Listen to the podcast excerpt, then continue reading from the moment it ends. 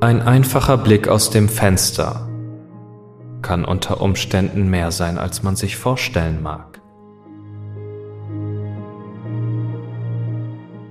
Wenn man der folgenden Geschichte Glauben schenkt, wartet hinter dem Glas und den glatten Oberflächen das Unbekannte. Schattenwesen, die nur darauf warten, dass man sie bemerkt. Also vermeide den Blick aus dem Fenster bei Nacht. Denn wer weiß schon mit genauer Sicherheit, was in der Dunkelheit auf der anderen Seite lauert.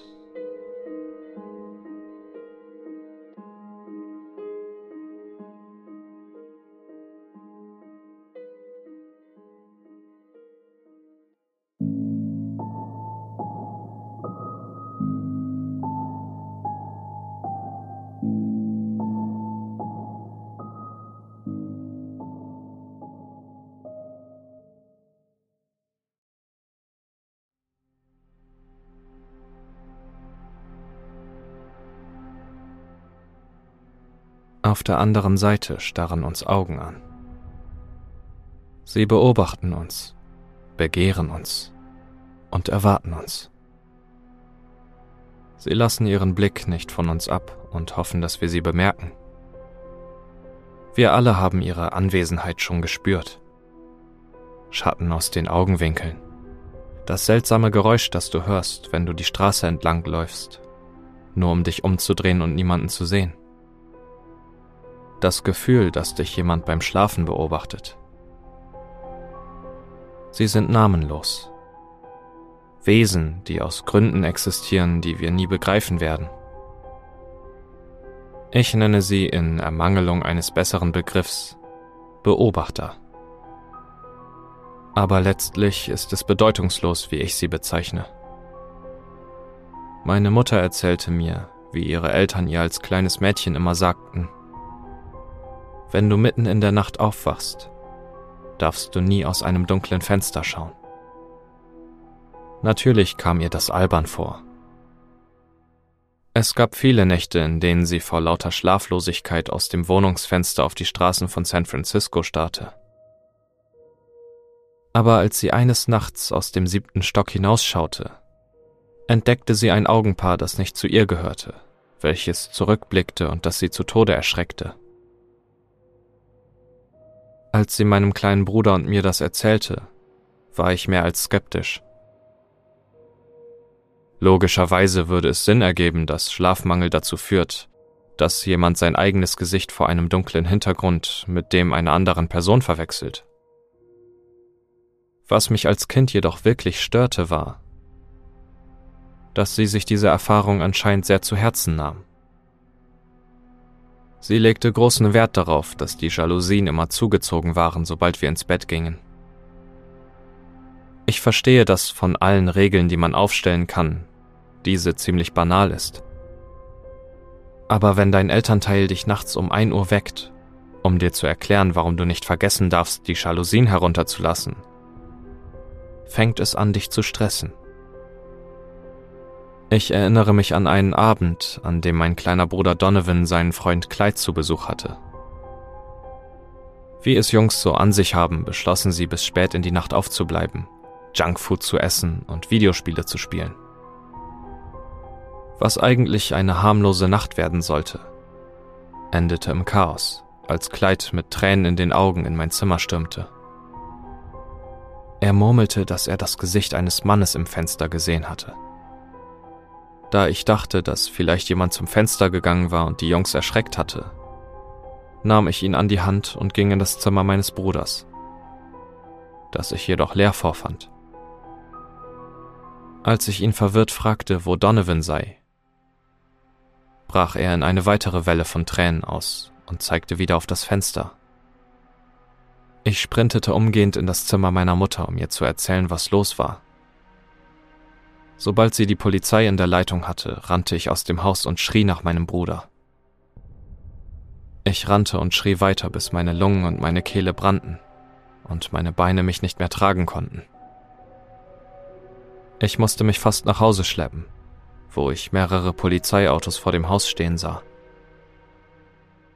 Als ich eintrat, wurde ich von zwei Beamten begrüßt, die mir versicherten, dass sie mit einer Streife nach meinem Bruder und dem geheimnisvollen Mann suchten, von dem Kleid berichtet hatte. Die Polizei setzte mich mit dem Phantombildzeichner zusammen und führte mir vor, wie Kleid das Aussehen des Mannes beschrieben hatte. Wenn die Situation nicht so tragisch wäre, würde ich sie fast komisch finden. Ein blasser, faltiger Mann mit einem unmenschlich breitem Gesicht starrte mich von seinem Blatt an. Ich weiß noch, dass seine Augen so verdammt nervenaufreibend waren. Jeder tief liegende Augapfel war vielleicht so groß wie meine Handfläche. Und die tiefen Tränensäcke ließen es so aussehen, als hätte der Mann noch nie in seinem Leben geschlafen. Sein langer Mund reichte fast von Ohr zu Ohr. Aber sein ausdrucksloser Blick ließ nicht vermuten, dass er versuchte, die Lippen zu bewegen. Es schien einfach so, als hätte er von Natur aus einen Mund, der breit genug ist, um einen Fußball zu verschlucken. Das kam mir einfach verrückt vor. Und das habe ich dem Zeichner auch gesagt. Alles, was ich daraufhin bekam, war ein falsches Verständnis und die Bemerkung, dass die Person wahrscheinlich eine Art Maske trug. Und wie zum Teufel wollen Sie sie dann finden? schrie ich. Eine Maske zu zeichnen bringt nichts. Man sagte mir, ich solle mich beruhigen und dass die Maske ein Unikat sei, und wenn man jemanden mit dieser Maske sehen oder kennen würde, wäre das eine wertvolle Spur. Im Nachhinein denke ich, dass der Beamte das Herz auf dem rechten Fleck hatte. Und unter normalen Umständen hätte er auch recht gehabt. Aber in dem Moment fühlte es sich bedeutungslos an. Es ist schwer, den überwältigenden Schmerz und die Depression zu beschreiben, die mit dem Verschwinden eines Bruders einhergehen. Ich glaube, das Entscheidende ist, dass es mir offensichtlich miserabel ging und ich nachts spazieren ging, um den Kopf frei zu bekommen. Auf dem Weg nach draußen musste ich am Zimmer meines Bruders vorbeigehen. Und jeden Abend sah ich dort meine Mutter, die aus dem Fenster blickte. Der Schmerz, den ich empfand, war tief. Aber zu sehen, wie meine Mutter um ihren kleinen Jungen trauerte, machte es noch schlimmer. Eines Abends, bevor ich das Haus verließ, hörte ich, wie meine Mutter leise mit sich selbst sprach. Neugierig blieb ich an der Tür stehen und versuchte zu hören, was sie sprach. Aus dem, was ich verstehen konnte, hörte ich heraus. Es tut mir so leid. Es tut mir so leid. Ich wünschte, du, ich verspreche, dass ich jede Nacht bei dir sein werde. Es war erschütternd, sie so reden zu hören. Ich wusste, dass ich sie trösten musste. Und als ich mich auf den Weg ins Zimmer machte, fiel mir die Spiegelung im Fenster auf. Und meine Augen weiteten sich, als ich sah, wie mein kleiner Bruder mich von der anderen Seite her ansah. Ich schrie auf und brach fast auf dem Boden zusammen. Bevor meine Mutter etwas sagen konnte, rannte ich nach draußen auf die andere Seite des Fensters, in der Hoffnung, mein Geschwisterchen wieder in die Arme schließen zu können. Aber als ich dort ankam, nichts. Ich schaute meine Mutter von der anderen Seite aus an, und sie wischte sich die Tränen weg, während ich versuchte zu verstehen, was passiert war. Ich war völlig fassungslos. Ich sah meinen Bruder. Genau dort. Meine Mutter gab mir ein Zeichen, wieder ins Haus zu kommen. Ich weiß nicht, ob es falsche Hoffnung oder etwas anderes war. Aber ein Teil von mir wollte lieber dort draußen bleiben. Ein anderer Teil von mir dachte, dass er unmöglich draußen vor meinem Fenster auf mich warten würde. Die Erkenntnis, dass er nie da war, brachte neue Wellen des Schmerzes. Es kostete mich viel innere Kraft, überhaupt wieder ins Haus zu gelangen. Aber als ich es wieder einmal durch die Tür schaffte, sah ich ihn im Fenster und er starrte mich an. Mom, wie, fragte ich kleinlaut. Setz dich, Kind, sagte sie zu mir. Ich habe dir viel zu erklären. Meine Mutter erzählte mir, wie sie als kleines Mädchen das Gesicht in ihrem Fenster gesehen hatte. Und es versuchte sie zu ergreifen. Eine durchsichtige Hand streckte das Glas wie Plastik aus, um sie von der anderen Seite des Zimmers zu erreichen. Mit unglaublicher Kraft wickelte es seine knochigen Finger um ihr Bein. Und sie konnte nur entsetzt zusehen, wie ein Mann und eine Frau von der anderen Seite zusahen. Die beiden verzerrten Gestalten standen teilnahmslos da, während sie um ihr Leben bettelte. Der Hand gelang es, ihr Bein durch das nun durchlässige Fenster zu ziehen. Und sie beschrieb, wie eine große Kälte sofort auf ihren Fuß traf, die durch ihren ganzen Körper wanderte. Irgendetwas sagte ihr, dass sie auf der anderen Seite zwar nicht dem Tod begegnen würde, aber dass es etwas viel Schlimmeres gab. Sie kniff die Augen zusammen, als es ihren Oberkörper fast durchschlug. Und in einem letzten verzweifelten Versuch, die Nacht zu überleben, sagte sie, dass sie alles dafür geben würde, verschont zu werden. Zu ihrer Erleichterung schien sie zuzuhören, während sie aus dem Fenster gestoßen wurde. Doch zu ihrem Entsetzen musste sie mit ansehen, wie sich die Frau wie eine Schlange aus dem Fenster auf sie zubewegte. Meine Mutter versuchte in eine Ecke zu huschen. Aber die Frau verfolgte jede ihrer Bewegungen und beugte sich langsam herunter, bis sie ihr gegenüberstand. Sie sprach langsam mit einer gefühlskalten, aber rauen Stimme. Du wirst uns etwas Wertvolles geben. Wir brauchen es. Und wir werden dich beobachten.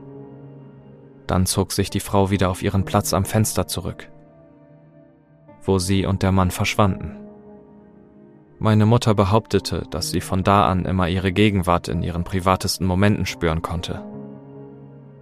Nachdem sie mit mehreren Familienmitgliedern und Freunden gesprochen hatte, stellte sie fest, dass ihre Erfahrung nicht unbedingt ein Einzelfall war. Obwohl niemand eine so nahe Begegnung erlebt hatte, kannte sie viele Leute, die andere Gestalten in ihren Fenstern und Spiegeln sahen und sie hätten schwören können, dass sie aus den Augenwinkeln Menschen gesehen haben, obwohl niemand da war. Wie du dir sicher vorstellen kannst, ist das ein vertrautes Gefühl, das wir alle kennen. Es hat sie zu dem Schluss gebracht, dass diese Menschen wahrscheinlich überall sind. Die erschreckende Wahrheit ist, dass sie uns immer zu beobachten und dass sie in der Lage sind, unsere Welt auf eine unbekannte Art und Weise wahrzunehmen. Leider sind sie manchmal auch in der Lage zu interagieren. Und durch diese Interaktion waren sie in der Lage, Donovan zu entführen und die Abmachung zu erfüllen. Letztendlich konnten wir nichts tun. Wir konnten nicht mit ihnen reden und ihnen erklären, dass sie, egal wie ihre Welt aussieht, nicht einfach Dinge aus der unseren stehlen können und wir konnten ganz sicher nicht hinübergehen. Alles, was wir tun konnten, war auf ihn zu warten. Trotzdem blieb ich die ganze Nacht bei ihm. Und fortan nahm ich mir jeden Abend vor, Zeit mit meinem Bruder zu verbringen. Am Anfang sprach er nicht. Aber nach einer Weile war er in der Lage, simple Antworten zu formulieren. Eines Abends musste meine Mutter jedoch auf der Arbeit bleiben, um Überstunden zu machen. Ich ging in das Zimmer meines Bruders, wie ich es immer getan hatte, und wartete am Fenster auf ihn. Er tauchte jedoch nicht auf. Nach einer Stunde des Wartens dachte ich mir, dass er an diesem Abend vielleicht einfach nicht reden wollte. Ich beschloss, mich bettfertig zu machen, und als ich mir die Zähne putzen wollte, bemerkte ich ihn kurz im Spiegel hinter mir. Für einen Moment vergaß ich die Umstände, unter denen wir leben, drehte mich um und erblickte nichts. Aber als ich mich wieder umdrehte, entdeckte ich eine schemenhafte Gestalt, die meinem Bruder zu ähneln schien und sich über mein Spiegelbild legte. Ich strengte meine Augen an, um ihn zu sehen, Ich lächelte. Hey Donovan, sagte ich warmherzig. Keine Antwort. Geht es dir gut? Was ist los? Es ist kalt hier, antwortete er. Alles ist schrecklich. Ich glaube, du würdest es hassen. Komm doch mit rein. Ich schaute nach unten und sah, wie sich der Spiegel wie Plastik dehnte, als eine kleine Hand begann hindurchzustechen. Ich schrie auf und rannte aus dem Bad, wobei ich die Tür hinter mir zuschlug. Von diesem Tag an habe ich es mir zur Gewohnheit gemacht, in jedem Haus, in dem ich wohne, die Jalousien geschlossen zu halten. Ich starre nie in mein Spiegelbild. Und ich drehe mich ganz sicher nicht um, wenn ich spüre, dass jemand hinter mir geht. Nach meinem Kenntnisstand ist das nicht mehr mein Bruder. Vielleicht war er es auch nie. Auf jeden Fall habe ich Angst davor, von wem ich jetzt beobachtet werde. Ich weiß nicht, was sie in dieser Welt wollen oder warum mein Bruder will, dass ich mit ihm gehe. Aber ich habe eine scheiß Angst, dass er einen Weg findet, mich zu holen. Ich habe Angst, dass ein einziger Fehler ausreicht, damit er mich findet und ich mit ihm an diesem schrecklichen Ort festsitze. Jetzt kann ich nur noch meine persönlichen Erfahrungen teilen. Nach allem, was ich weiß, ist es das Beste, gar nicht erst aufzufallen. Solange du ihre Aufmerksamkeit nicht auf dich ziehst, werden sie dich vielleicht in Ruhe lassen. Möglicherweise sind sie sogar unfähig, etwas zu tun, wenn du sie generell nicht beachtest. Wenn das der Fall ist, dann bitte Bitte hör mir zu, wenn ich sage, dass du nicht aus deinem verdammten Fenster blicken sollst.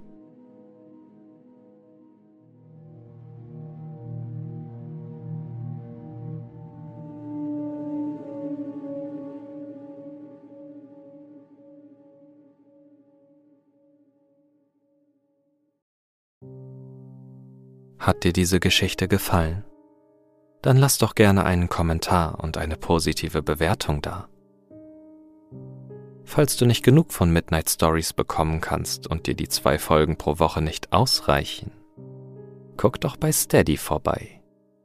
Hier kannst du den Podcast mit einer kleinen Spende unterstützen und gleichzeitig Zugriff auf bis zu drei Folgen der Exklusivreihe Short Horror bekommen. Den Link dazu findest du in den Show Notes.